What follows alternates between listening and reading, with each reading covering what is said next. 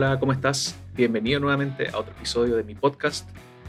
En esta oportunidad voy a conversar con Leo Prieto, que si estás escuchando de Latinoamérica, probablemente hayas escuchado su nombre. Él eh, estuvo eh, o gozó de mucha fama por este producto que él realizó, que se llama Firewire, blog de noticias de tecnología, y, que bueno, después decantó en, otros, en otras formas de, noticias de otros, de otros temas también.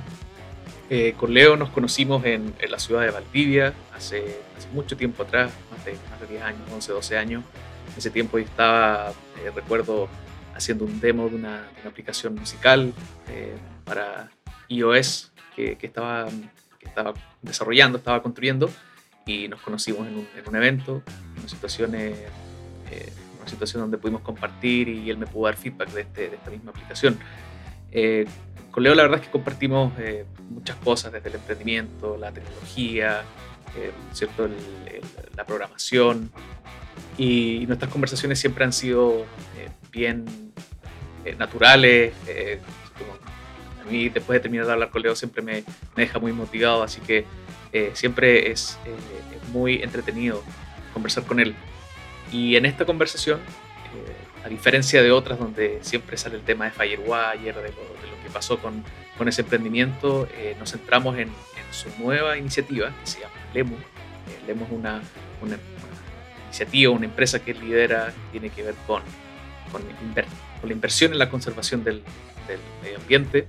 Y aquí nos cuenta que está con eso, cuenta el, el cómo fue lanzar la primera aplicación móvil de Lemu, para qué sirve. Y eh, nos ponemos a conversar eh, nos ponemos a conversar sobre todo lo que tiene que ver con el impacto de la tecnología en los niños también. Eh, esta, esta, línea que se traza en donde, donde uno piensa pasarles dispositivos a los niños, eh, como enseñarles también todo lo que tiene que ver con el comportamiento también adictivo que se genera en, los niños con, los dispositivos móviles. Y otra cosa que también compartimos con Leo, que es de estas ganas de viajar y de conocer lugares, Leo es eh, un experto en eso, en, todos sus movimientos que ha hecho desde su, niñez y su adolescencia, entonces nos cuenta ahí su experiencia, eh, nos, da también un, listado de sus ciudades top, sus top 5 eh, en el mundo y mm, también este gusto entre ciudades, llamémosle caóticas y ciudades tranquilas que, que él también tiene. para terminar, hablamos sobre estas plataformas, juegos, eh, que, le enseñan programación a los niños. Eh, ahí Leo nos da varias recomendaciones de, eh, plataformas y de juegos que, podemos adquirir.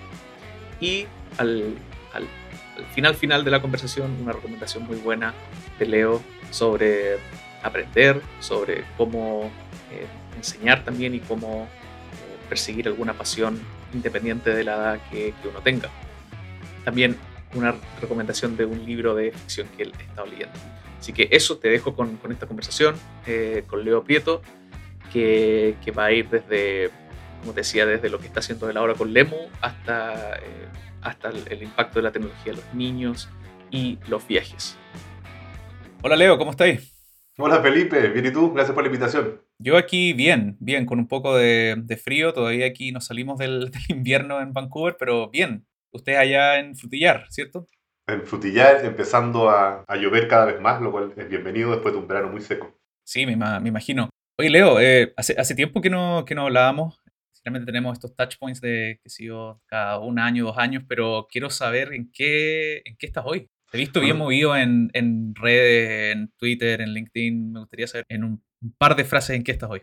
Bueno, ¿en qué estoy hoy? Dedicado 100% a Lemu. Eh, un emprendimiento que si bien es el heredero de Odd Industries, que partió hace poco más de cuatro años, realmente cambiamos de nombre, si bien es más o menos el mismo equipo y todo, y nos relanzamos como, como Lemu, porque era más claro para explicar a qué estamos dedicados hoy día. Y hoy día es tecnología para ayudar a revertir el, el cambio climático, en realidad la crisis ambiental más que el cambio climático, y feliz de contarte un poco más a lo largo de la conversación. Sí, quisiera ahondar un poco en, esa, en eso lo que me dices, de, porque claro, eh, estamos todos conscientes de lo que pasa con el cambio climático, pero específicamente, ¿cuáles son los países que ahora actualmente estás haciendo impacto con, Lemu? Si me puedes contar. Bueno, Lemu empieza formalmente a principios del 2021, lo anunciamos al mundo a mediados del año pasado y sacamos la primera versión de la app que ya está disponible en, en, la App Store y en la Play Store desde enero de este año. Entonces, un poco para contarte que esto está recién partiendo, ¿cierto? Acabamos de sacar la versión 0.1, en ese momento nervioso, incómodo de ir construyendo en público, ¿cierto? Donde la app es la que lanzamos en enero especialmente, funcionaban muchas cosas, pero estaba lleno de errores, cosas que no queríamos que fueran como que... Pero es el momento de ir empezando a tener los primeros usuarios para aprender de ellos y entender qué es lo que esperan y cómo puede funcionar. Y hoy día que llevamos cuatro meses con la app disponible, estamos a punto de liberar la versión 0.3 de la app, es decir, iterando muy rápido. Somos ya casi 35 personas repartidas en 14 ciudades, en tres continentes distintos. El lunes empieza a trabajar alguien en un cuarto continente, desde Sudáfrica se suma eh, una primera integrante el día lunes. Y ya tenemos 17 organizaciones de conservación, custodios como les llamamos, con 35 áreas protegidas. Y acabamos de superar, hoy día anunciamos que superamos 5 millones de hectáreas de áreas protegidas ya cargadas sobre el EMU. Entonces, vamos a ser en el mes 4 de la app y ya estamos muy entusiasmados con cómo está agarrando vuelo. Para los que no, no, saben de esta app, ¿qué, es lo que, ¿qué es lo que una persona podría hacer dentro de la app? ¿Y está disponible también en, en todo el mundo o en ciertos países? En todo el mundo y solamente estamos controlando la cantidad de usuarios con un código de invitación. ¿ya? Simplemente realmente para ir controlando la experiencia y para ir manejando un poco el, feedback. Como sabemos de que la app no tiene todos los botones, las funcionalidades que queremos, vamos liberando a poco. Así que pueden descargar la app desde cualquier parte del mundo, como les decía, eh, para Android o para iOS.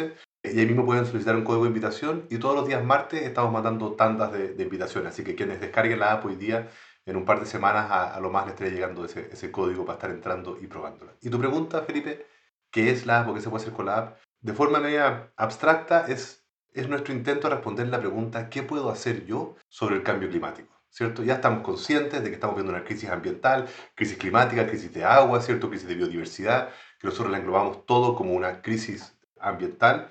Pero sin embargo, también nosotros no sabemos muy bien qué podemos hacer. Bueno, ya sí, caminar un poco más en vez de andar en vehículos, comprar cierto de productores locales en vez de eh, productores que, están, que, estén, que estén más lejos, cierto reciclar, reducir mi nivel de consumo, como que hay algunas nociones de lo que puedo hacer, pero es muy difícil entender cuál es el impacto de esas acciones, ¿no es cierto? Entonces, nosotros dijimos, ¿cómo podemos ayudar a usar como caballo Troya estos dispositivos, los celulares que están en la mano de todos nosotros, pero para a través de estos dispositivos poder hacer acciones más directas y en un, impacto que tú puedas ver eh, de forma más cercana. Entonces, la primera acción que estamos ofreciendo a través de la app es lo que estamos llamando invertir en conservación. ¿ya? Hay muchas problemáticas, muchos frentes que hay que combatir o en los cuales hay que trabajar para ayudar a revertir la crisis ambiental, pero identificamos un atajo. Nuestra primera línea de defensa hacia la crisis ambiental son las organizaciones de conservación. Algunas de ellas llevan más de un siglo protegiendo áreas, protegiendo ecosistemas, ¿cierto? protegiendo la separación de especies y de los servicios que esos ecosistemas generan a la comunidad, a la economía, a la sociedad, al resto del mundo. Y sin embargo, aunque algunas de ellas ya llevan, como decía, más de un siglo, otras llevan décadas, 50, 60 años haciéndolo, y hoy día estamos todos conscientes de que está esta crisis, curiosamente, su gran desafío es cómo financiar sus acciones. ¿Por qué? Porque consideramos que la conservación o la restauración de ecosistemas es filantropía o es caridad. Y nosotros estamos convencidos de que cada peso que se le entrega a proyectos de conservación tiene un tremendo retorno sobre esa inversión. Y hoy día tenemos las herramientas, tenemos la tecnología para poder medir ese impacto y poder demostrar el retorno que genera esa inversión. Entonces muchos me preguntan, bueno, pero, pero ah, ¿qué tipo? ¿Es un retorno financiero? ¿Pongo 100 dólares y recibo 120 dólares de vuelta? Bueno, en esta etapa, y es una maratón, nos va a tomar tiempo, en esta etapa no es tan directo, pero sí hay simples. Por ejemplo, si tú proteges este ecosistema y evitas que este ecosistema, por ejemplo, se deforeste, se corten esos árboles, uno, estás evitando las emisiones que se generarían. Entonces ya hay un impacto inmediato en reducir emisiones que podrían suceder. Dos, ese ecosistema sabemos que va a capturar carbono también. Y por lo tanto ya está creando un servicio que hoy día tiene un valor. Distintos mercados de carbono en el mundo te pueden decir que una tonelada de carbono capturado eh, eh, equivale a entre 5 dólares o 80 dólares dependiendo el tipo de, de, servicio que está generando o, en qué mercado se está transando. Entonces, ya para algunos servicios ecosistémicos tenemos valores financieros que ya podemos empezar a demostrar. Entonces, para ponerte un ejemplo súper sencillo, si adoptar este ecosistema me cuesta 20 dólares al año, ¿cierto? Para mantenerlo, protegerlo, ¿cierto? Y ayudar que se desarrolle. Y ese ecosistema eh, capturó 2 a 3 toneladas de CO2 y, insisto, usemos números fáciles, supongamos que cada tonelada son, son 20 dólares, ya sabemos que los 20 dólares que invertiste en, proteger ese ecosistema generó al menos 60 dólares en servicios ecosistémicos eh, de vuelta. Y eso es un ejemplo sencillo, no me quiero quedar pegado en, el bono de carbono porque no es, no es lo que estamos haciendo, nosotros estamos tratando de demostrar que hay muchos otros servicios y por lo tanto tratar de fomentar entregar los recursos necesarios para que estas organizaciones de conservación ahora, hoy día, lo más pronto posible, puedan seguir haciendo esta labor que está ayudando a revertir la crisis ambiental.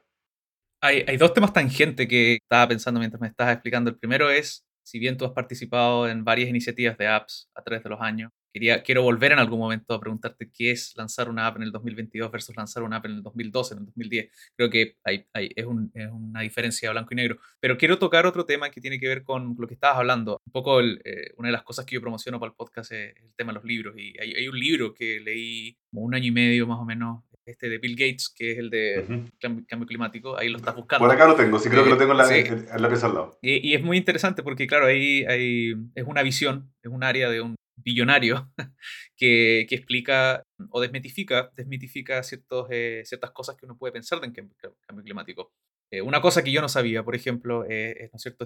toda la, la, lo que está haciendo la academia, lo que están haciendo los emprendedores, y como él expone en este libro, bajo los distintos problemáticas, cómo los emprendedores y la academia están atacando esos problemas. Hay, hay un ejemplo en el libro, recuerdo, que, que hay un emprendimiento que es el que absorbe en el cielo el, el, aire caliente. Entonces hay, hay muchas cosas ahí que, que, pasan por lo que tú estás hablando, que tiene que ver con la educación, de saber qué es lo que está pasando. Este, este tema del cambio climático, claro, uno puede entender que, que tiene que ver con la temperatura, pero hay, mucho, mucho por explorar. Entonces, mi, mi pregunta va eh, por claro, o sea, aquí hay un tema de educación que tú estás hablando. Eh, Claramente. Hay otro ejemplo en el libro también que es con, porque con impactos pequeños, por ejemplo, elegir eh, aportar un poco más para una energía verde en, la cuenta de la electricidad o en la cuenta del, de, ¿no sé, que te ofrecen, incluso aquí al menos pasa en, Canadá, que te ofrecen eh, dar un poco más de plata. Entonces, quería como preguntarte sobre ese futuro de la educación, ¿en qué otras aristas están viendo también para que el app también, eh, ¿no es cierto?, empiece a generar más engagement de parte de los usuarios. No, buenísima, buenísimo punto, Felipe, porque realmente esa es la base de todo. O sea, yo siempre digo que la, la mayoría, si no todos los problemas de la humanidad se acaban con invertir más en educación. Pero el problema es que esas son soluciones a muy largo plazo, ¿cierto? Tenemos que estar invirtiendo por los próximos 20, 30 años en educación a escala global para realmente que las personas aprendamos más sobre economía, aprendamos más sobre el comportamiento, funcionamiento cívico de nuestras sociedades, aprendamos más sobre los ecosistemas. Yo estoy convencido que todo eso nos va a ayudar a cambiar nuestro comportamiento. Entonces eso hay que hacerlo. Invertir en educación 100%, pero necesitamos décadas de inversión para empezar a generar ese impacto. Pero al mismo tiempo tocaste un punto que es muy cercano para nosotros, porque en nuestra propuesta de valor interna, cuando definimos un poco qué es lo que queremos hacer, nosotros resumimos como responder la pregunta eh, ¿qué puedo hacer sobre el cambio climático? Pero específicamente nosotros definimos tres líneas de acción para generar el impacto que buscamos. Eso es lo que buscamos. ¿Cómo generamos este impacto? ¿Cómo revertimos la crisis ambiental? La número uno es lo que tú dijiste, informarnos. El gran problema, o uno de los grandes problemas, es que no sabemos qué hacer porque no entendemos cómo funcionan los ecosistemas, no entendemos la importancia de los ecosistemas. Entonces a veces, a veces creemos que, ya, ok, los árboles capturan carbono, hay que remover el carbono de la atmósfera, entonces plantemos más árboles. Pero no es tan sencillo, no es simplemente plantar más árboles individuales, sino que necesitamos bosques y los bosques se demoran siglos. Y cuando digo siglos, 400 a 500 y a veces 1000 a 1400 años, porque acá, comentario breve, una de las líneas de investigación que estamos haciendo es lo que llamamos bosque sintético. Estamos simulando cuánto se demora un bosque en lograr su resultado, que es alucinante, demasiado entretenido eh, ir jugando con bosques sintéticos y te das cuenta de que no estamos hablando de décadas, ni siquiera estamos hablando de un siglo, estamos hablando de medio milenio o más de un milenio para lograr ese funcionamiento simbiótico de un ecosistema, de un bosque, para realmente poder generar todos los servicios ecosistémicos. Entonces, primero tenemos que aprender mucho sobre la naturaleza que nos rodea y cómo funciona. Segundo, la segunda línea de acción que buscamos nosotros es conectar. Ok, una vez que estoy entendiendo, necesito poder saber dónde está esto sucediendo alrededor mío. Entonces, conectar con los ecosistemas y con la naturaleza alrededor mío. En grandes ciudades, eso se ha ido invisibilizando más aún. La gente que vive en grandes ciudades, a menos que tenga un gran río, muchos de ellos ni siquiera saben por dónde pasan los cursos de agua no se pueden imaginar, lo vimos con la pandemia, la cantidad de vida silvestre con la que comparten la vida. Pareciera que los humanos son los únicos que viven en la ciudad junto a sus mascotas, y en realidad está lleno de vida silvestre que viven esos, en esas ciudades que son críticos para que esa ciudad pueda operar y pueda funcionar, pero son invisibles. Y el tercer punto es poder actuar. Entonces, tal como dices tú, todo parte con educación. Hoy día justamente estamos grabando esto del Día de la Tierra. Exacto. Eh, y hoy día me metí, lo primero que hice, bueno, que, generalmente cuando abro mi, mi, Google Chrome aparece Google, y había una imagen muy dramática, que era una comparación entre el 2020 y el 2020, perdón, el 2000 y el 2020 de, de, un, de una parte, un satélite, de una foto satélite de, eh, parece ser una montaña o, o, cerca de un iceberg, no sé, dirá, bueno, ya, ya podemos entender que, cuál, cuál era la diferencia. Me interesa saber qué impacto futuro o qué impacto tiene ahora también Lemu con los niños. ¿Podríamos ver quizás una app Lemu para niños o algún, algún, algo, alguna iniciativa que tenga que ver con ellos? Porque es, bueno, los dos, los dos tenemos hijos parecidas edades y, y sabemos también lo importante que es eh, eh, lo que ellos, ellos van, a, van, a, van a hacer en el futuro también. Mira, Primero, una de las cosas positivas de lo que tú dijiste, por ejemplo, de esa, de, esa, de esa, portada de Google hoy día en el Día de la Tierra, es que tenemos datos históricos. O sea, ni aunque hubiéramos tenido quizás la capacidad de cómputo, hace, hace 40 años, si no hubiésemos tenido el historial de mediciones, Lemu no podría existir hoy día. Son unas cosas positivas es que tenemos 40, 50 años de fotos satelitales usables eh, y en algunos casos eh, datos ya digitalizados y estructurados muy útiles. Entonces ya tenemos décadas de historia reciente usable. Obviamente tenemos en algunos casos siglos de datos, pero que son un poco más escasos o de lugares muy particulares. Entonces, aunque son deprimentes ver esas imágenes, son valiosas. Es muy importante que tengamos esas imágenes para ayudarnos a entender lo que puede pasar y justamente entender cómo podemos modificar ese, ese comportamiento. Y lo que pasa con las generaciones más jóvenes es que nosotros estamos a propósito, Felipe, apuntando esta app de abajo para arriba en cuanto a edades. Pero en nuestro caso estamos siempre apuntando de Gen Z para arriba, o lo que los marqueteros llaman Gen Z, ¿cierto? Los que tienen idealmente 18, 20 años para arriba. Y te voy a contar un poco, primero, porque son más cercanos, no son los únicos, ¿cierto? En nuestro equipo tenemos personas de más de 60 años que son igual de preocupados y que han estado toda su vida preocupadas por el medio ambiente. Entonces, no es que sea la única generación que está preocupando el medio ambiente, eso viene sucediendo hace mucho tiempo, pero es una etapa en la vida en que generalmente estamos más conectados con el mundo que, que, nos rodea. Y después entramos en la máquina y estamos más preocupados de la pega, los créditos, las deudas, ¿cierto? los compromisos sociales, y se nos empieza a olvidar este mundo que, que nos rodea. Entonces, eso primero. Y segundo, porque hay principios, Felipe, como, como el retorno sobre inversión, que a las generaciones mayores les cuesta entenderlo. Cuando yo le digo, oye, pero la conservación es, eh, eh, es una inversión y hay un retorno sobre esa inversión. me dice, ya, pero, pero ¿cómo? ¿Me van a pagar por invertir en esto? Les cuesta entenderlo. Cambio, tú tienes que son más joven, ¿cuál sería el retorno sobre la inversión de invertir en proteger un ecosistema? Y el otro día saltó el hijo de un amigo y decía, más oxígeno, o sea, puede que no entienda la ciencia detrás, pero inmediatamente entiende que los ecosistemas proveen servicios y que esos servicios tienen un valor para la sociedad. Entonces, hay cosas que, que no hay que explicárselas tanto, aunque no entiendan la ciencia, entienden la, la importancia. Pero nosotros no queremos hacer una app para gente más joven porque creemos que también hay un riesgo en que estamos digitalizando demasiado a las generaciones más jóvenes. Le estamos poniendo pantalla frente a sus caras muy temprano. Entonces nosotros estamos pensando en Lemu en dos fases. La fase número uno es aprovechar que la gente ya tiene esta, esta pantalla frente a sus caras y queremos acercarles la naturaleza. Lo que nosotros estamos llamando es traer a la naturaleza a Internet para que si tú estás sentado en un edificio en la mitad de una ciudad grande, puedas tener a la naturaleza cerca. Pero la fase 2 es que ese celular te saque para afuera, te lleve, porque no es suficiente traerte más información, porque ya estamos adictos a la información, ese es otro tema que podríamos hablar una hora, porque no hablamos mucho sobre la adicción a la información que, que tenemos. Creemos que necesitamos saber y saber y saber. Yo creo que el, el tema ahí, sin dejar de lado el tema de, de, lo que estábamos hablando antes, pero tiene que ver también con la, la, inversión de ayudar en nuestra psicología a la adicción, porque la adicción ya es algo, yo creo que es como, como sacar la adicción, es, es muy complicado,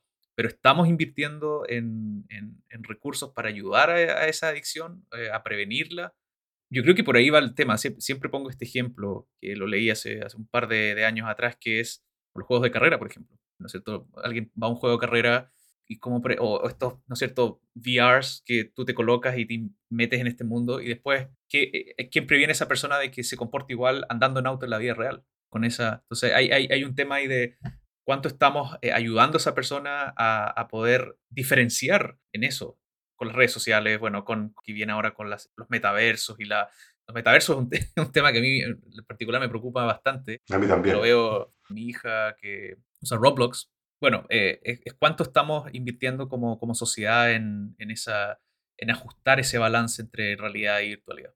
Es que, es que eso es parte del punto y, yo afortunadamente estoy casado con una psicóloga, entonces hago trampa porque tengo como una, una enciclopedia al lado mío que, que, me ayuda a entender mucho o que me comparte con mucho todo su conocimiento sobre cómo funciona la mente humana y cómo se desarrolla la mente humana. Y por ejemplo, los cigarrillos no son ilegales, pero sí es ilegal fumar antes de los 18 años.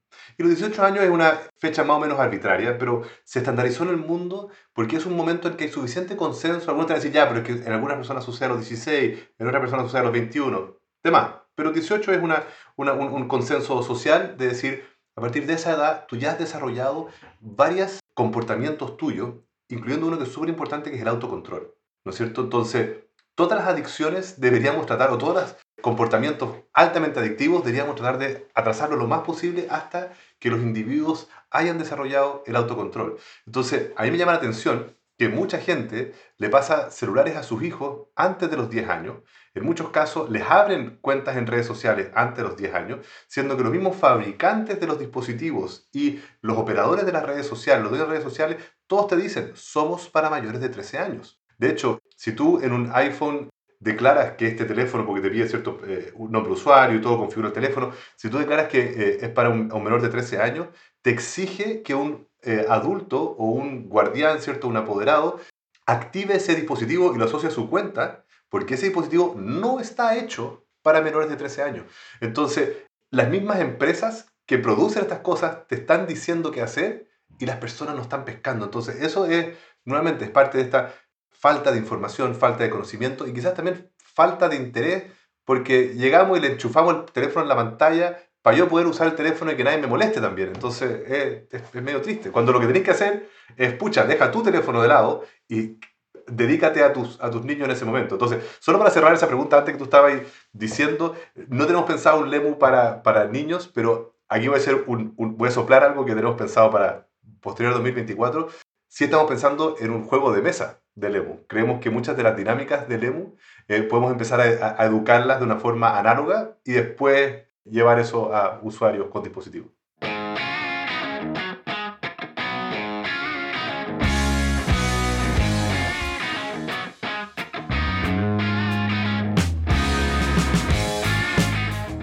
Hay una, hay una app que está acá en Canadá que tiene que ver con niños que dejan ciertos regalos, o pueden ser juguetes usados, o qué sé yo, cualquier cosa, y otros niños tienen que ir a buscarlos, al, al, generalmente se dejan en bosques o en parques.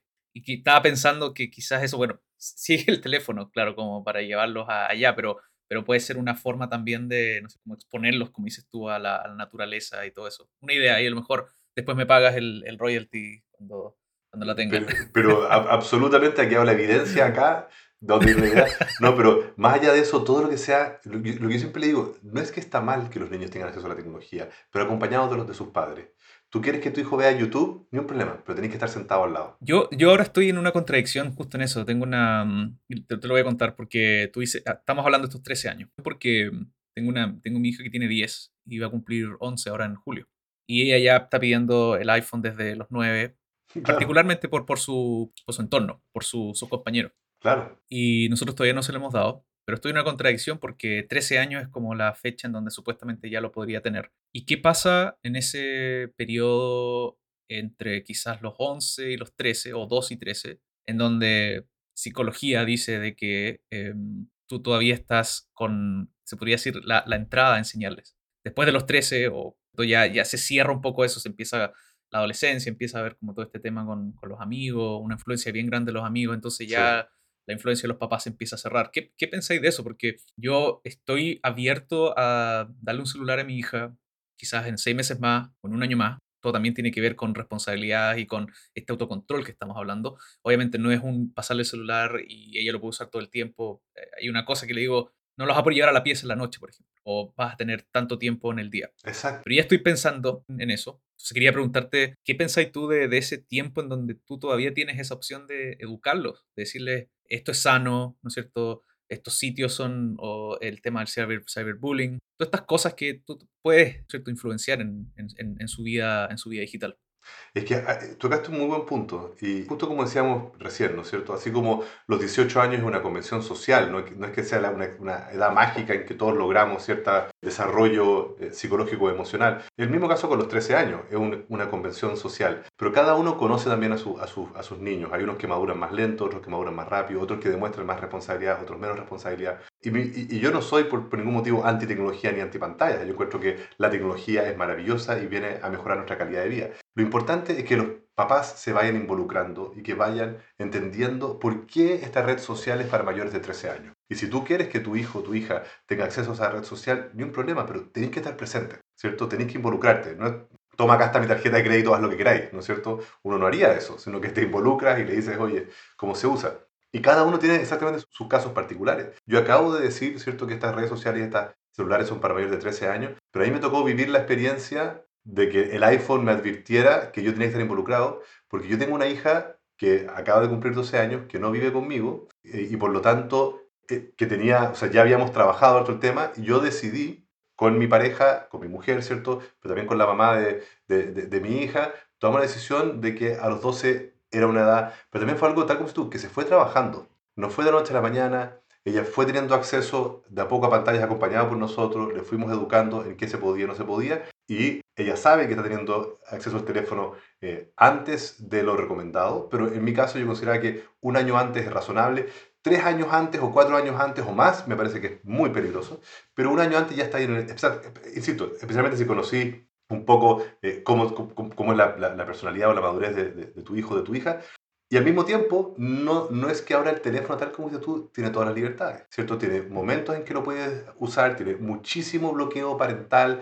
tiene muy pocas apps que, que, puede usar, pero había también razones particulares por las cuales era necesario. Y tal como dices tú, Felipe, lo más fome es cuando empieza la presión de los pares, cuando hay otros, otros padres, ¿cierto? Con quienes tú participas de una comunidad educativa y que no comparten esos valores o no están ni ahí. Y ahí es súper importante, cuento yo, de que los padres se junten y hablen sobre estos temas también. Y que por mucho que algunos digan, no, pero es que me da lo mismo y todo, también esas personas tienen que entender de que hay otros en su grupo que piensan un poco distintos. todos tenemos que hacer un poco concesiones y decir, ok, logremos un acuerdo. Si es que tú le quieres dar teléfono a tu hijo antes, bueno, pongamos una regla de que por lo menos no lo lleven al colegio o no lo usen en el recreo. O que el colegio también aporte y diga, ¿sabéis qué? No podemos permitir que los niños estén usando el celular en clase, por decirte. Entonces ahí, entre todos, tienen que empezar a, participar también. Gracias por tu opinión sobre ese tema tan, tan complejo. Para cerrar este tema, el EMU, quisiera preguntarte cómo te toca a ti en este momento de tu vida ¿cierto? estar liderando esta, esta misión del EMU. Estoy, estoy fascinado, estoy fascinado, estoy gozando. Eh, logré, Felipe, juntar. Muchas veces como emprendedor uno ve como oportunidades, problemas que no se han resuelto y uno los, resuelve, o a veces te sucede un poco por, por accidente, un hobby, ¿cierto? Algo que tú jurabas que era un pasatiempo, agarró vuelo y creció más de lo necesario, como quizás me pasó a mí un poco con, con Firewire. Yo nunca quería estar manejando, ¿cierto? Una red de medios en toda América Latina. Nunca, o sea, no era algo como que, con el que soñaba hacer. Pero de repente Firewire había crecido, había que hacerse cargo esa, esa, responsabilidad. Y obviamente lo gocé, es una de mis pasiones, es uno de mis intereses. Pero antes de ser computín, Felipe, yo quería ser oceanógrafo. Como yo sé que te he contado antes en el pasado. Entonces yo era un enamorado de, de Jacques Cousteau, de estar bajo el agua, de estar metido en los bosques. Pero siempre pensaba que uno era mis hobbies y el otro era mi pega. Entonces, después de que Betaceta y Firewire eh, es adquirido el 2016, realmente tenía la, esa, esa, posibilidad, que es muy riesgosa porque puedes hacer casi cualquier cosa, y que así, entonces era como, ¿cómo junto mis pasiones? ¿Cómo junto la tecnología con la naturaleza? Que aparentemente son antagónicas, ¿cierto? Muchos de los ecólogos le echan la culpa a la tecnología de, muchas cosas y por el contrario, yo encuentro que la ecología profunda requiere tecnología profunda y por lo tanto van mucho más de la mano de lo que, de lo que parece y sumado a la mayor problemática que podemos estar viviendo, ¿cierto? La crisis ambiental. Entonces, sentir realmente que cada minuto de tu día, cada hora que le estáis dedicando, le estáis dedicando a una problemática que, que, que cada pequeña avance que demos en la dirección correcta va a tener un impacto gigantesco y por muchísimos más años. Entonces es muy apasionante, muy entretenido y eso también está ayudando a atraer un equipo de gente talentosa, muy motivada y apasionada por el tema. Bacán, bacán. No quiero dejar pasar en, este, en esta conversación porque creo que los dos compartimos este tema de, viajar, conocer nuevas, nuevas partes. Bueno, tú probablemente has viajado mucho más que yo tu niñez, en tu adolescencia, por tu, entiendo que por, por, tu, por la profesión de tu, de tu papá. Y quiero moverme a este tema porque quiero preguntarte cómo puedes ahondar un poco más en, esa, en el impacto que tuvo positivo y negativo ese, esa vida eh, viajando. ¿Puedes contar un poco eso? Feliz. Como, como, como tú mencionabas, mi papá fue diplomático, siempre aclaro diplomático de carrera, porque muchos diplomáticos como, porque por favores políticos lo mandan, no, no. Mi, viejo hizo carrera, academia diplomática, era su pasión, su sueño, y eh, le tocó estar destinado a muchos países distintos alrededor del mundo, y mucha gente, cuando estás creciendo, te dice, oye, pero qué difícil, todo, tantos cambios, tantos cambios de casa, eh, tantos cambios de idioma, tantos eh, tus amigos y todo el cuento. Y sí, efectivamente es cierto, yo lloraba con cada cambio de casa, cualquier padre o madre que, que, tenga un hijo que está cambiando en la misma ciudad a otra casa sabe que, que los niños, ¿cierto?, les baja inmediatamente la nostalgia por su casa, su lugar. Entonces, eso es inevitable. No son fáciles ir cortando raíces y cambiando de lugar. Pero al mismo tiempo, llegaba a un lugar nuevo donde aparecían un montón de cosas fascinantes, entretenidas. Entonces, tu curiosidad nunca se, se apagaba. ¿Cierto? Estaba constantemente eh, estimulándose la curiosidad por seguir explorando, por seguir descubriendo, por seguir... Y me tocó vivir en, en, continentes distintos. Entonces, los cambios eran dramáticos de clima. A mí me tocó ir de Bangkok, en Tailandia, a Ámsterdam, en Holanda. O sea, de un lugar eh, tropical con un abecedario, ¿cierto? Un alfabeto completamente distinto, tradiciones, comportamiento cultural muy, muy diferente, donde las amenazas eran que salías a la calle y estaba todo inundado por estas lluvias incesantes y la gente andaba pata pelada y tenías que estar atento a que no apareciera una serpiente en la mitad de la calle, entre medio del agua, que podía potencialmente matarte. Y de repente llegaba ya a Holanda, que también llovía, pero la lluvia era muy distinta, las ciudades eran muy diferentes, la gente se movía en bicicleta, nunca se inundaba nada, todo eran canales. Entonces, eh, eh, todo eso te, te, ayudaba primero a enamorarte del mundo, darte cuenta que todo, que, que había muchas formas de vida distintas y muchos tipos de culturas y países diferentes, pero también te mostraba el hilo conductor. Te empezás a dar cuenta las cosas que teníamos en común. Y una de las cosas que más me empezaba a, a llamar la atención especialmente cuando llegué a Chile, porque yo era chileno, pero nunca había vivido en Chile, entonces finalmente llegué a mi lugar y era esta idea, y esto es súper común, de este complejo de inferioridad que tiene un país con respecto al de al lado, con respecto al vecino. El pasto del vecino siempre es más verde. Y eso era curiosísimo. Yo llegaba a Chile y no, que los argentinos son mejores, que la, la, comida peruana es mejor, que siempre lo que pasaba fuera de Chile y en Chile era peor. Somos el único país del mundo en que pasan todos estos problemas. Y tú decís, no, no, no, es, no somos el único país del mundo, estos problemas pasan en muchas otras partes, pero nos quedamos con esa idea. Y, peor, y, y peores problemas. Y peores problemas. Y uno va a Holanda, entonces ya, pero Holanda todo funciona perfecto, todos miden más de un metro ochenta de alto, todos tienen buena contextura, buena educación, buena salud, o sea, ¿de qué van a reclamar? Y también tú escuchás cómo los holandeses reclaman de lo pencas que son los holandeses y lo fantásticos que son los alemanes. Entonces es, es muy llamativo de que te das cuenta de que eso es un comportamiento humano universal. Entonces, es maravilloso. No puedo, no puedo dejar de, de, de celebrarlo, de, de, poder vivir en múltiples lugares. ¿Qué pasaba cuando, o, o, cuando empezaste a sentir como más presión de moverte a otro nuevo lugar? Porque me imagino que de niño es como, era lo que decía el papá, ¿cierto? Era, nos vamos, ok, después nos vamos, ok, pero ¿cuándo empezaste a sentir como ese, no quiero irme de acá porque, qué sé yo, porque me gusta este lugar, porque tengo amigos? ¿Cuándo, ¿cuándo empezó a pasar eso?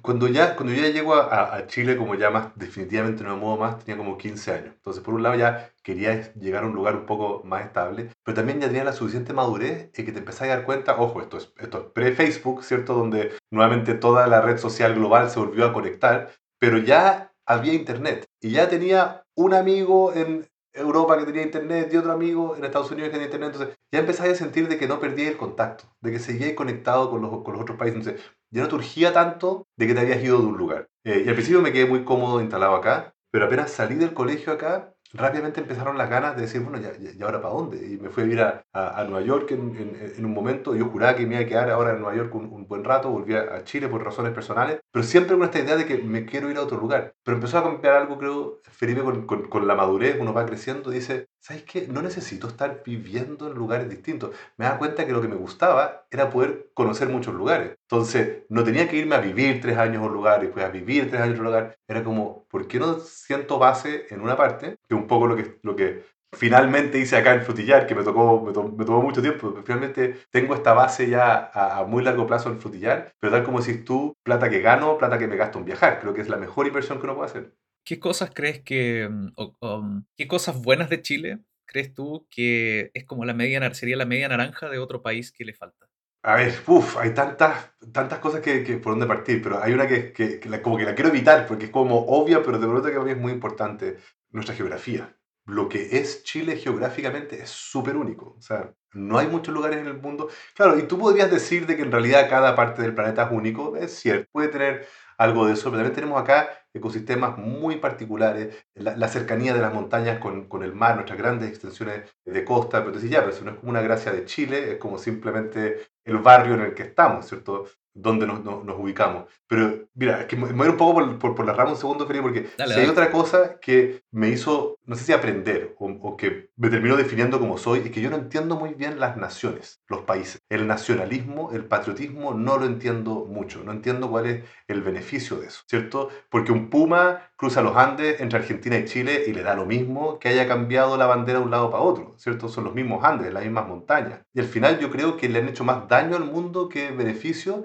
clasificar el, el, mundo en nacionalidades. Eh, y es muy ridículo que un argentino cruza el ferry a Montevideo y puede fumar marihuana legalmente y cruza el ferry de vuelta y ahora es ilegal. Entonces, más encima hay leyes que son ridículas o incluso, ya está, Felipe, no me queda duda con la cantidad de viajes que tú has hecho, la he vivido mucho, el tema de los aeropuertos y los aviones o sea, es la misma física, no cambia el avión.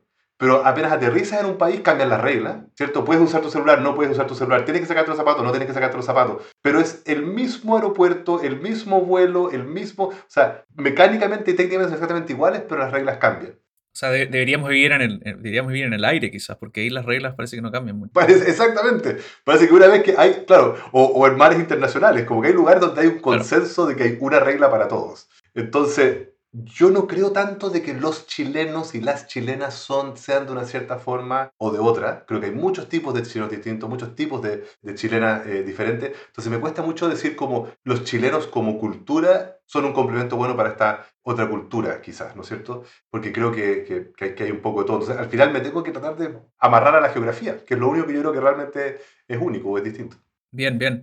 Sí, eh, bueno, yo creo que tienes razón. A mí me ha pasado igual que por, por estar ya harto tiempo fuera de Chile, me pasa eso de que uno ve todos estos colores que tiene, que tiene el país en, términos de, de, actitudes, de personalidades. Y eso es algo que le critico mucho a, mi país, que es que, como que estamos dentro de, una prisión, de una, de donde, donde solo queremos ver lo, lo malo, y, pero no, no, no, queremos como sacarle provecho a lo, a lo bueno.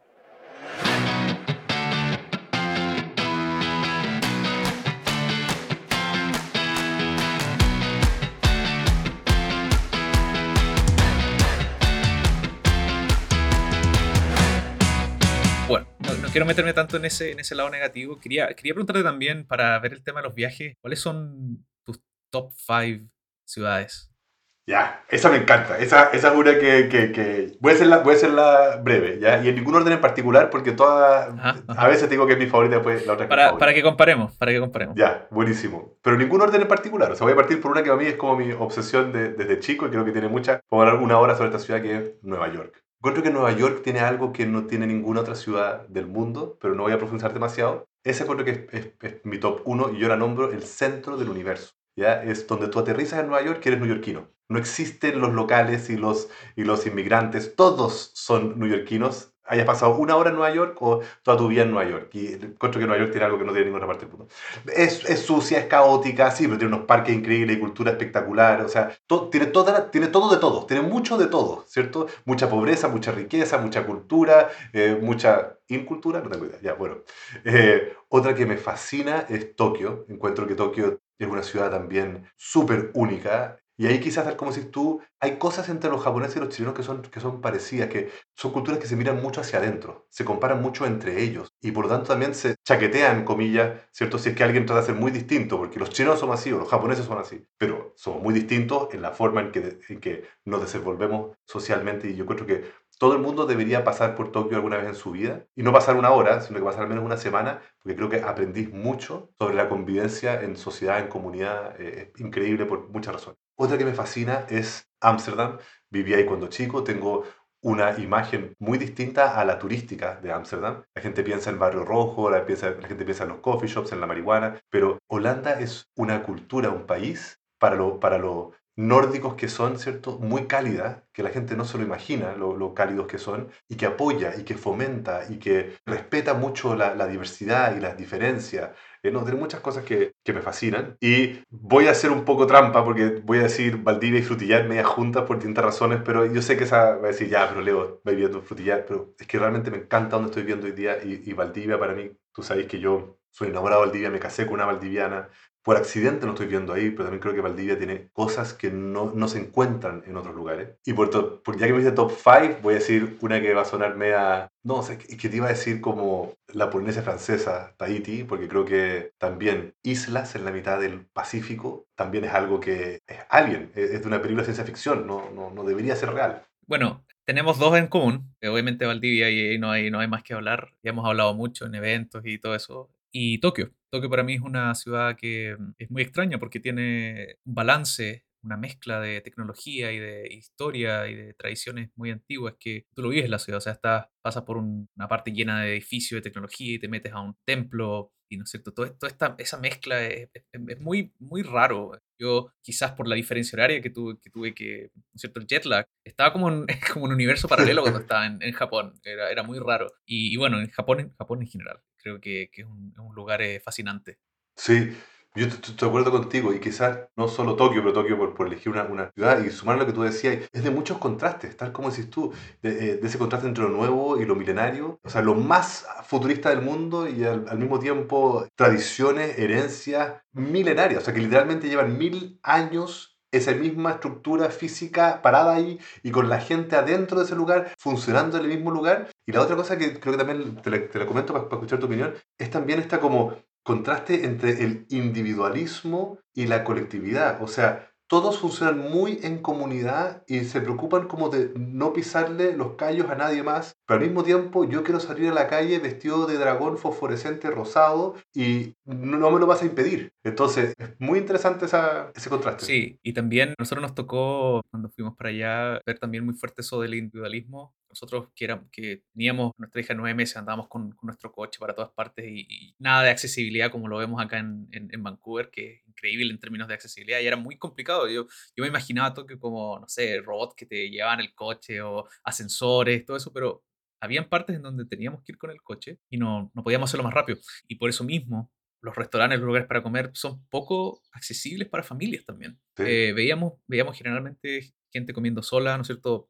a la pared o dos personas a lo máximo, pero así grupos, grupos de personas como de cuatro o seis personas, era, era raro ver. Y me sentía raro como pidiendo, ¿hay, alguna mesa más grande o con más espacio para familia? No sé si tú lo notaste también, pero no existe tanto esa mm, importancia hacia a lo mejor eh, eh, que la familia salga a hacer cosas o comer fuera. Sí, es muy cierto eso de que, de, como, que todo era como para pequeños grupos o, o tal como tú, muy para individuos y quizás no lo entienden, un país de 120 millones de habitantes que está envejeciendo fuertemente, pero al mismo tiempo tampoco es una isla en que tú decís, ¿cómo, cómo, le sigo metiendo gente a, esta isla donde ya no hay espacio para la gente que ya, que, que, ya existe? Por eso me hizo pensar también en, en, en Zurich, una ciudad en que mi hermana vivió mucho tiempo, entonces yo la fui a ver muchas veces, y era lo opuesto. Ellos fomentaban que, que hubieran más niños, que, que cierto que, que creciera la sociedad con, con poblaciones más jóvenes, y todo era demasiado eh, potenciado hacia los niños y hacia, y hacia la familia. Y, uno podría seguir hablando de ciudades distintas, pero también Zurich yo, diría que está dentro de mi top 10. Tiene un montón de cosas que son extraordinarias, únicas.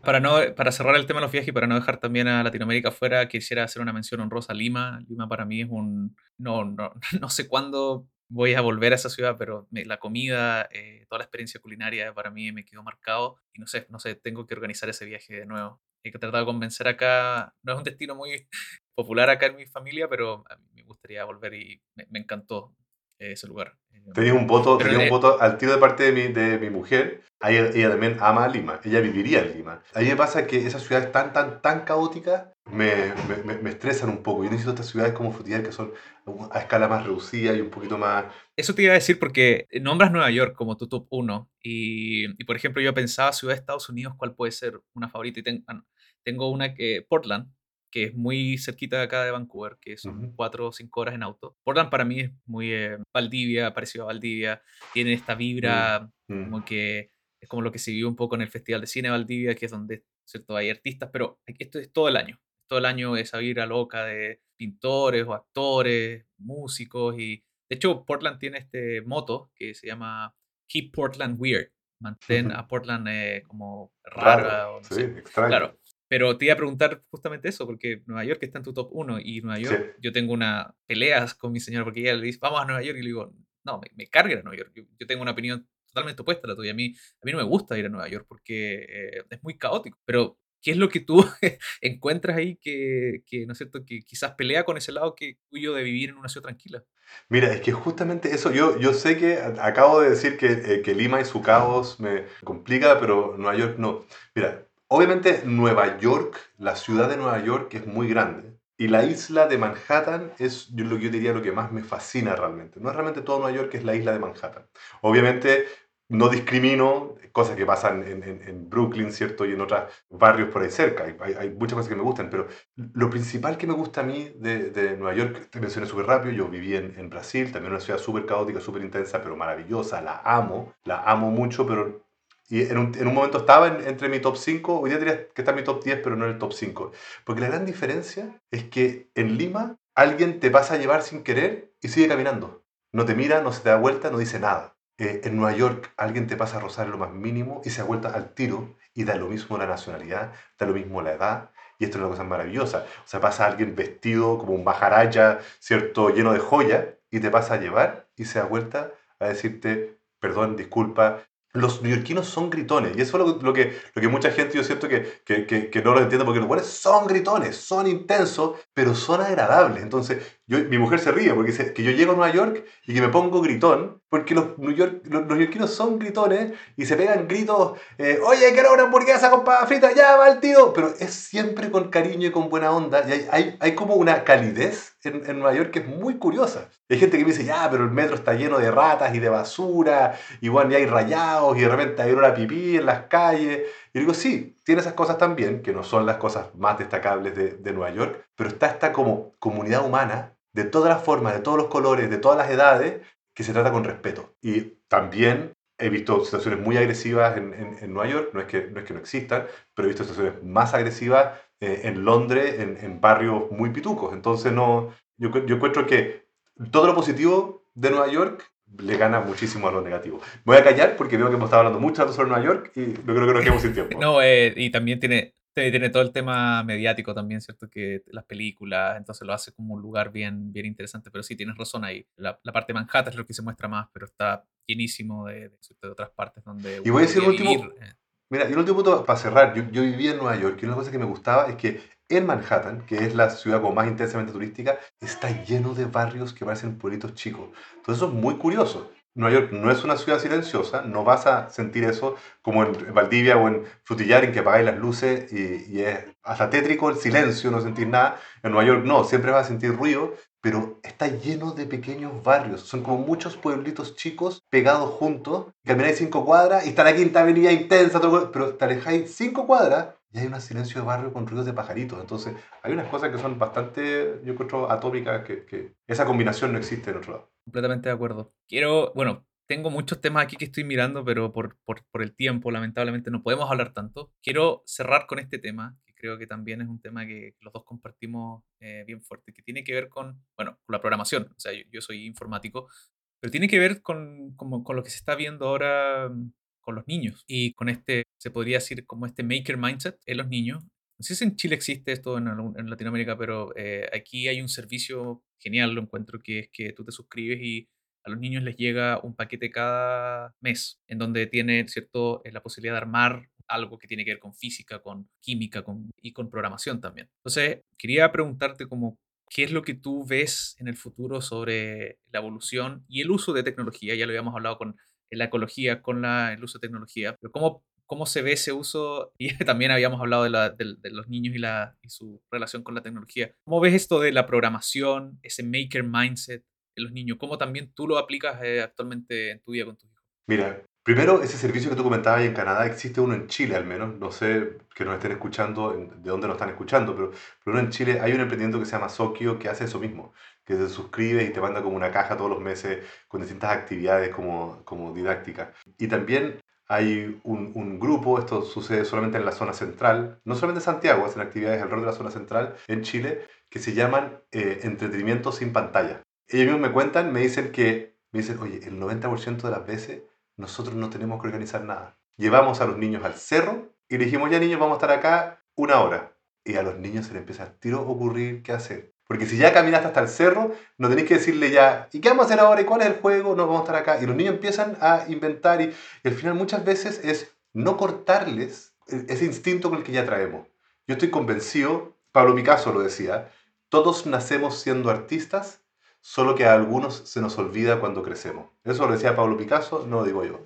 Y yo estoy convencido que todos nacemos siendo artistas, todos nacemos siendo científicos, porque nos gusta investigar, nos gusta perseguir eh, esa, esa, hormiga o ese caracol en el jardín, entender eh, para dónde va, ¿cierto? Queremos abrir nuestros juguetes, entender cómo funcionan por dentro. Todos nacemos curiosos, pero después de un rato o nos van retando por haber abierto ese juguete o nos retan por haber jugado con la hormiga y al final nos, nos vamos autocensurando de explorar, de aprender, de hacer cosas nuevas. Entonces, en realidad no tenemos que hacer mucho más que no coartar esa libertad. Al mismo tiempo tenemos que enseñarles disciplina, que vivimos en sociedad, que no hago lo que quiero cuando quiero, como quiero. Entonces, tiene más que ver con desarrollar habilidades blandas. Y lo que yo hablo con, con muchos amigos que me dicen, oye, pero yo quiero que mis niños sean eh, con putines bacanes en el futuro y puedan funcionar, así que les compré un PlayStation 5. Digo, bueno, mucho más importante que le enseñes habilidades blandas, porque todas esas otras cosas las va a poder descubrir y explorar y aprender por su cuenta. Y no tienes que aprender a tocar piano a los 5 años para ser un gran pianista. Lo único que necesitas es dedicarle muchas horas de práctica al piano para ser gran pianista. Pero tú puedes ser un gran pianista a los 70 años le puedes dedicar esas 10.000 horas de piano en otra etapa de tu vida también. Entonces, esta idea de que el único momento de aprendizaje es cuando somos eh, pequeños y que cuando salimos de la universidad aparentemente ya lo aprendimos todo, creo que es algo que tenemos que, que, ir cambiando. Obviamente, la mente de los niños es mucho más plástica y bueno, tenemos que aprovechar eso. Son capaces, todavía no han adoptado ciertas formas de hablar o ciertas formas de comportarse, entonces pueden aprender muchos idiomas muy rápido. Pueden, su memoria muscular, tú hablabas, Felipe, de los juegos de carrera, que después no lo lleven a la vida real. A mí también me preocupa eso, porque efectivamente tú desarrollas memoria muscular y después estás sentado en el auto y por mucho que tu conciencia te dice, oye, acá estás en un contexto distinto, tu memoria muscular puede ser más cercana a andar corriendo que a andar manejando lento. Entonces, si podemos hacer que el niño desarrolle memoria muscular con una guitarra o con un piano, buenísimo, tratemos de hacerlo. Y por lo tanto, yo a mis niños trato de enseñarles programación con juegos de mesa, con plumones en papel, y al final lo que estáis tratando de enseñarles es que hay secuencias de instrucciones que si no están estructuradas de una forma, el resultado puede ser distinto. Entonces les vais enseñando lógicas de programación mucho antes de sentarlo eh, frente a una pantalla. ¿Puedes sugerir un, par de juegos de mesa? Para, ¿cuáles, ¿Cuáles usa? Hay, hay, uno que me gusta mucho, que, eh, porque este, este, es un poco una trampa, porque tiene algo de tecnología, pero no tiene pantalla, y que se llama Osobot. ¿ya? Osobot es un eh, robotito que sigue plumones en papel, en cualquier tipo de papel blanco, ¿ya?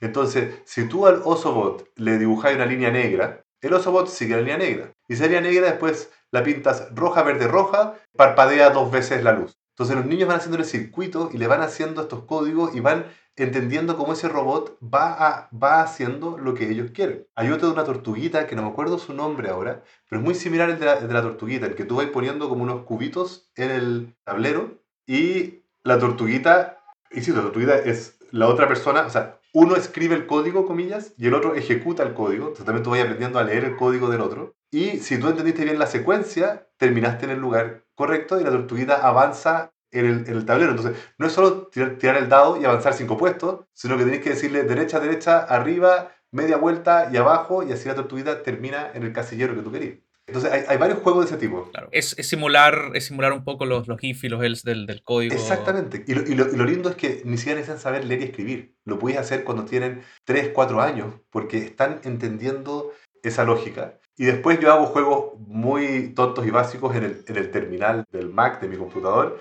Los hago que eh, jueguen con las voces. El Mac puede hablar lo que tú dices. Entonces ellos van aprendiendo que si usan el comando say y ponen una frase, el computador habla pero si le ponen 6 espacio, guion B, espacio, el nombre de la voz, pueden cambiar la voz. Si en la mitad le ponen un punto de coma y cambian la voz, pueden hacer una conversación. Entonces son cosas muy básicas donde van y se matan de la risa porque ven el resultado de inmediato. Y después ya tenéis cosas más sofisticadas como Scratch y lo que sea. O, ah, no, espérate, hay un juego de iPad que yo les permito, insisto, muy acotado la cantidad de horas, pero que lo recomiendo mucho, se llama Code Spark. Y CodeSpark parte con juegos muy básicos, pero de matemática en algunos casos, ¿cierto? Para ir ejercitando rápido uno más uno igual dos, como tenéis que atrapar, si solamente podéis atrapar dos, salta un número que es uno más uno y tenéis que ir a atrapar ese, pero sale uno más tres, no tenéis que atraparlo. Entonces, rápidamente vais ejercitando la mente matemática, pero va avanzando y se va poniendo más sofisticado hasta que al final terminan diseñando videojuegos. Sí, lo probé un tiempo, es un servicio pagado, entiendo. Sí, pagado. Que puedes hacer, y justamente como dices tú, parte muy básico, va aumentando el, calibre de, la, eh, de las cosas, muy entretenido. Eh, está todo el, eh, no sé si en Chile, pero el tema STEM, los juegos STEM, que, también son bien interesantes y, claro, también usan tecnología, pero sin nada de pantalla. Entonces, pues robots o, por ejemplo, esto de conectar circuitos también es muy, muy interesante para que el niño se vaya metiendo.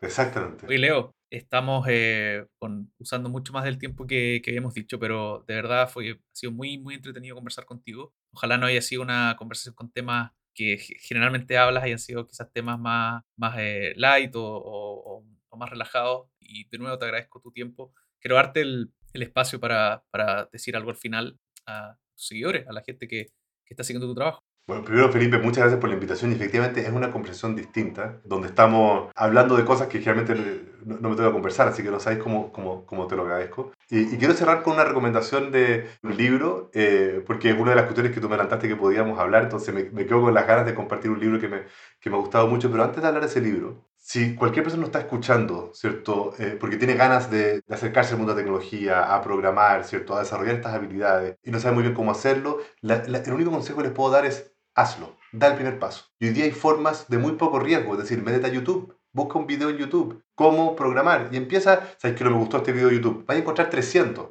Hasta que encontrés un youtuber que te gusta, que habla tu idioma, que explica las cosas de una forma que te acomoda y puedes empezar a aprender y realmente sobre casi cualquier tema hoy día. Entonces, si quieren desarrollar o meterse en, espacios nuevos, háganlo. No sirve de nada. Tú no, tú no aprendes a hablar inglés leyendo un libro sobre cómo hablar inglés. Tienes que practicar hablando inglés. Entonces tienes que juntar esa teoría con la práctica. Así que métanse, hagan las cosas, atrévanse. Y en esa línea, para si hay algún emprendedor o emprendedora escuchándonos, yo les pido a todos los emprendedores y, emprendedoras hoy día de que busquemos la forma no solamente de optimizar la máquina, sino realmente cambiar la máquina. ¿A qué me refiero con eso? Me encuentro cada vez con más emprendedores que están haciendo que la última milla sea un 10% más eficiente, que este procesador de e, este eh, pasarela de pago no tiene una comisión del 2%, tiene una comisión del 1.8%. Y tú decís, pero es que no estáis realmente ayudándonos a resolver los problemáticas. Está bien, necesitamos gente que haga eso también. Pero lo que más necesitamos es gente que diga, oye, ¿cómo cambiamos la forma en que compramos? ¿Cómo la cambiamos eh, eh, ciertos eh, comportamientos? Y un ejemplo súper sencillo es que, por ejemplo, hay muchos emprendimientos tratando de hacer que las universidades sean más eficientes atrayendo alumnos o más eficientes poniéndolos en sala, pero por el lado aparece un Platzi que te dice, está bien las universidades, pero las universidades no son la única forma de aprender. Tú puedes aprender de otra forma también. Y Platzi ha sido tremendamente exitoso en cambiándole la calidad de vida a millones de personas en América Latina, enseñándoles una infinidad de temas distintos sin que ninguna de ellas tenga que ir a la universidad. Entonces, me encantan los Platzis del mundo que ayudan a, insisto, cambiar la máquina, no solamente optimizar la máquina. Es decir, la educación puede ser distinta, no solamente cómo hacemos más eficiente eh, la educación. Y, para agregar un poco a, ese, a eso también, creo que va a influenciar mucho, creo que Platzi lo hace también, que es con el desarrollo de la propia marca de uno. Yo creo que hay, hay muchos Platzi dentro de uno mismo. Sí, exacto. Y ciertamente, ciertamente yo he tenido el miedo de, cierto? Este síndrome de impostor, de no tener las agallas para enseñar algo, por un tema de fallar, de miedo, y todo eso, pero creo que hay una oportunidad muy grande en que nosotros seamos los que enseñemos al, al, resto y poder hacer nuestro negocio también en base a eso. También tiene un, un retorno, ganamos antes el retorno de inversión, un retorno que es mantener ese, ese contenido de forma más solidificada en nuestro, nuestro cerebro porque justamente estamos enseñándolo. Exactamente. O sea, hay un tema de fuerte de, de, personal branding ahí y de superar es un poco ese miedo de enseñar y de, de ser un Platzi también. No, y tal como dices tú, Felipe, hay muchos Platzis dentro de uno, en el sentido de que tú no eres solo un informático, ¿cierto? O solo un emprendedor, lo que sea. Tenemos muchos roles distintos eh, en nuestras vidas y eso son las cosas lindas. Puede que le haya dedicado los últimos cinco años de tu vida a ser cineasta, pero ahora tienes ganas de ser eh, chef. Ni un problema. Desarrolla. Y puedes aprender en cualquier momento de la vida también. Y esa es la otra, la, otra cosa que yo quiero reforzar mucho. Tú puedes aprender piano a los 50 años y ser un gran pianista e incluso terminar tocando eh, en un concierto. Entonces también está esto es como autobloqueo que nos ponemos. Y para cerrar, porque ya yo sé que nos estiramos demasiado, le quiero recomendar un libro que se llama The Ministry for the Future. No es un libro simple, tiene como 500 páginas, pero es uno de los libros que más me ha gustado últimamente. Yo no leo mucha ficción, pero este es un libro de ficción que se lo recomiendo mucho porque mezcla ficción con hechos, los capítulos van cambiando, partís con un capítulo como súper novelesco, una historia, después el próximo capítulo son como datos y estadísticas sobre la, los gases de efecto invernadero, y después vuelve a otra historia, entonces hay muchas voces en el libro, hay muchas formas, y al final el libro se basa sobre la, siguiente premisa. Es futuro cercano, como 2025, 2030, ahora reciente, pero no le estamos ganando al cambio climático y el mundo entra como en un momento de crisis y dice, ok, tenemos que hacer algo más drástico y nombran, así como existe las Naciones Unidas, nombran un ministerio para el futuro. Crean una entidad cuya responsabilidad es representar a las generaciones que no han nacido y representar a los organismos que no se pueden representar a sí mismos, por ejemplo los árboles, las ballenas o los insectos. Y lo más entretenido es la cantidad de ideas por las cuales pasa el libro. Así que si cualquiera de ustedes no está escuchando y tiene ganas de buscarle una solución a la crisis ambiental, este libro está lleno de ideas, es ciencia ficción, no todas ellas pueden, pueden ser aplicables, puede que muchas sean imposibles, pero es muy entretenido y parte súper, súper pesimista pero se va poniendo eh, optimista y un poco te demuestra la capacidad que tiene la humanidad. Así como hemos tenido capacidad para generar un cambio planetario tan gigantesco negativo, esa misma capacidad la podemos usar para generar cambios gigantescos planetarios positivos. Entonces, podría hablar mucho rato sobre ese libro porque me ha gustado muchísimo. The Ministry for the Future de Kim Stanley Robinson.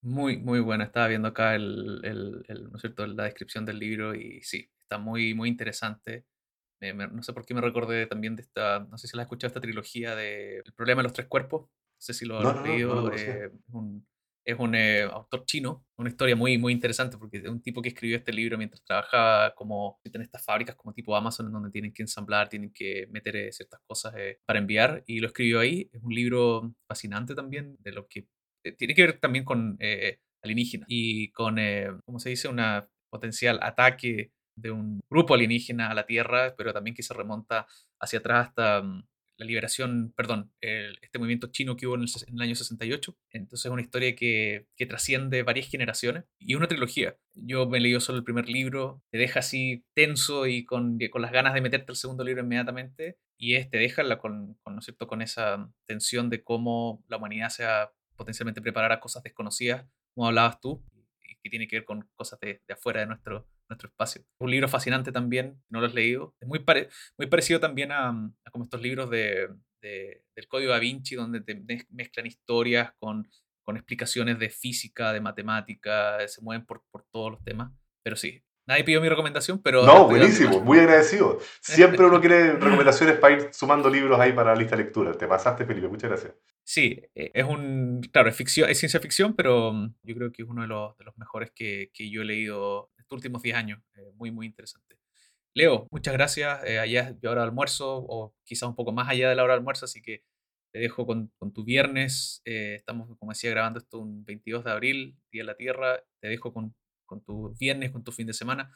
Te agradezco mucho y estamos hablando muy pronto. Un 22 del 4 del 22, una muy linda fecha que, que rima muy bien. Gracias Felipe por la invitación y gracias a todos los que nos acompañamos hasta el, hasta el final de, este, de, esta, de esta conversación. Y si por cualquier cosa quieren conversar sobre estos temas, yo soy arroba Leo Prieto en todas las redes sociales y siempre contesto por ahí, así que encantado de, de escucharlo. Que estés muy bien Felipe. Chao. Bacán. Chao.